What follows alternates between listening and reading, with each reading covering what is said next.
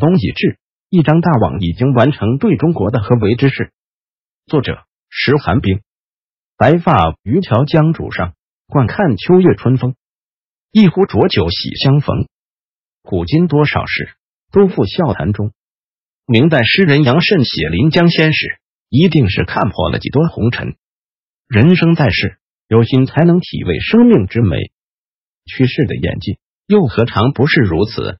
左右趋势的因素不胜枚举，若内心枷锁重重，永远无法看清趋势的真正走向，摸清趋势演进的关键点。想掌握对趋势的分析和推导能力，我们需要完整的看见，需要那种发自本能的智慧。一句话，趋势在心，用心才能准确解读。中美博弈从贸易领域向其他领域的延伸，使得大国对抗的愤怒如火一样燃烧，而强者必然利用所掌控的工具痛击对手。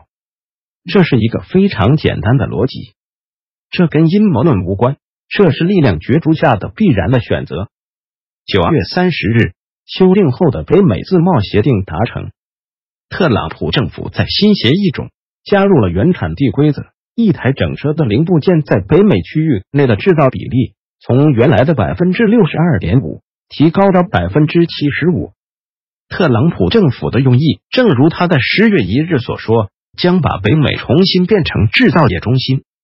原产地规则的空前强化，要针对谁是不言而喻的。这还只是表面上的。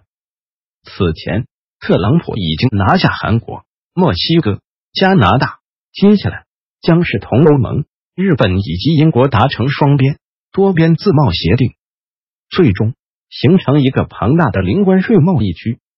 而后，特朗普将顺理成章宣布退出 WTO。我在几个月以前所做的分析正在变成现实。特朗普废除了 TPP，却拿出了一个比 TPP 更高明的战略。其见所指，比奥巴马的 TPP 更为明确、更为精准。这是一场试图彻底屏蔽对手的绞杀战。在全球化的时代，没有任何一个国家可以完成所有的研究、生产环节，而一旦某个国家被排挤在外。将彻底地被边缘化，这种边缘化带来的困境，绝非通过自力更生所能解决。这是一个新的时代，是跟五十年前截然不同的时代。沿用那个时代的思维去解决当下的问题是很难的。所以，很多时候我们不能用热血替代理性，不能用激情替代客观，更不能用愤怒取代思考。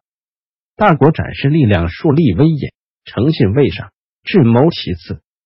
十月四日，美国副总统彭斯发表了一个标志性的演讲。这场演讲几乎相当于正式宣布中美冷战的全面开启。大网正在逐渐完成合围之势，一些被边缘化的国家将以更快的速度步入经济危机，比如委内瑞拉。这不是一种宿命，却容易被错误的选择变成宿命，变成必然的结果。我们老祖宗的智慧是以柔克刚，无论处于多么艰难的困境之下，总能化危为安，化险为夷，反败为胜。类似的典故举不胜举。当我们痛感于这种记忆的丧失，乃是一种莫大的悲哀。二零零八年次贷危机最黑暗的时刻，我分析认为，此后美国将率先实现复苏，中国不应该再购买美国的国债。而应该用宝贵的资金趁机抄底美国的金融股。当时花旗央行的股价已经跌破每股两美元。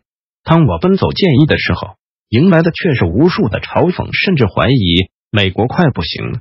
为什么要买他的银行股来救他？你是什么居心？今天看来恍若一梦。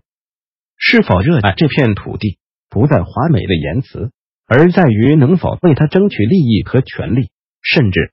能否以诚信和爱赢得世界的尊重？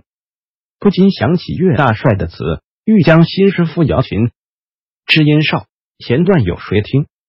一代伟大的爱国者，却在风波亭北结束生命，这是历代爱国者的悲凉结局。蓦然回首，一切已经悄然成定局。我在书中所描述的大趋势，经历短暂的调整后，逐一回归。懂的人自然会懂。不懂的人依然不懂。凛冬已至，悲伤的发现，什么也未能改变。去掉那点虚名，我们都只是普普通通的可以忽略的草民而已。在未来至少十二年中，今年或许是最好的一年。从满腔热血的少年，到疾病缠身的中年，再到廉颇老矣。